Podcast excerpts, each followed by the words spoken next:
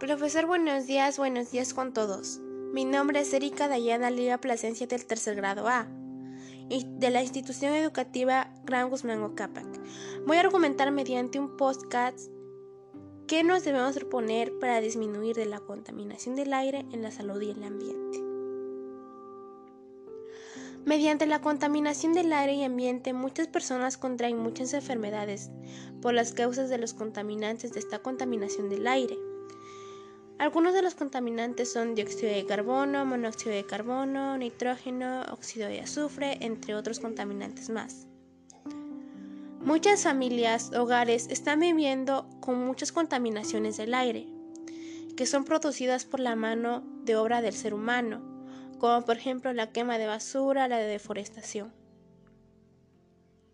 También hay contaminantes producidos por la naturaleza, como por ejemplo la erupción de volcanes que emiten dióxido de carbono, o también puede ser la agricultura. Para ayudar a disminuir la contaminación del aire y ambiente y proteger la salud de las personas, debemos de proponer lo siguiente. La quema de basura es uno de los principales contaminantes del aire.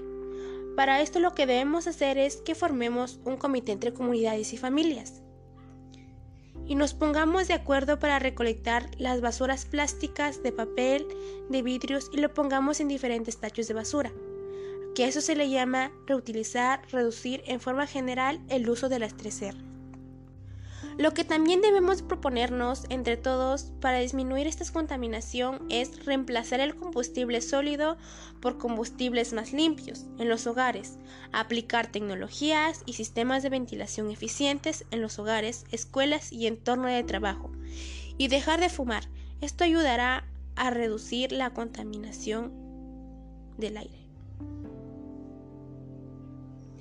La tercera propuesta es llevar a revisión de manera anual a nuestros autos o coches, para comprobar que el vehículo no contamina más de lo permitido. Un coche en buen estado siempre contaminará menos y disminuirá las emisiones contaminantes. La cuarta propuesta es usar el transporte público y utilización del coche privado, solo cuando sea completamente necesario. Alternativamente, se puede compartir coches entre varias personas. Cuantos menos coches, menos emisiones y menos enfermedades para familias. La quinta propuesta es que las familias utilicen bombillas de bajo consumo. Con ello lograrás tener la misma luz a través del uso de energía eficiente y así brindarás menos contaminación al ambiente. La sexta propuesta es que debemos reducir en los hogares o casas el consumo de carne y productos lácteos. Ayudarás a reducir las emisiones del metano que emite el ganado.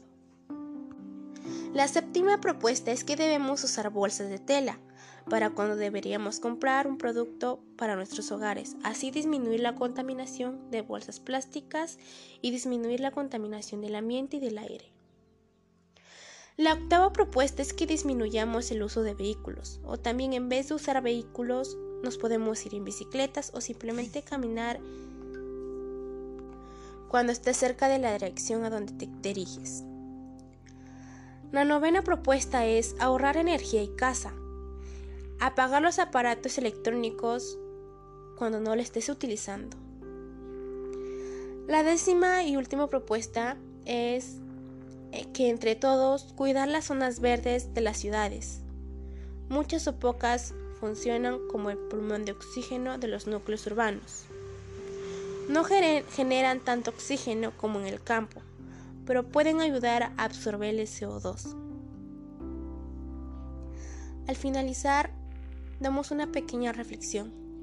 Con estas propuestas dichas y planteadas podemos tener una disminución de contaminación del aire y ambiente, también podemos proteger la salud de muchas personas, familias, disminuyendo las enfermedades provocadas por, estos por estas contaminaciones, así estar bien física, emocional y socialmente. Gracias.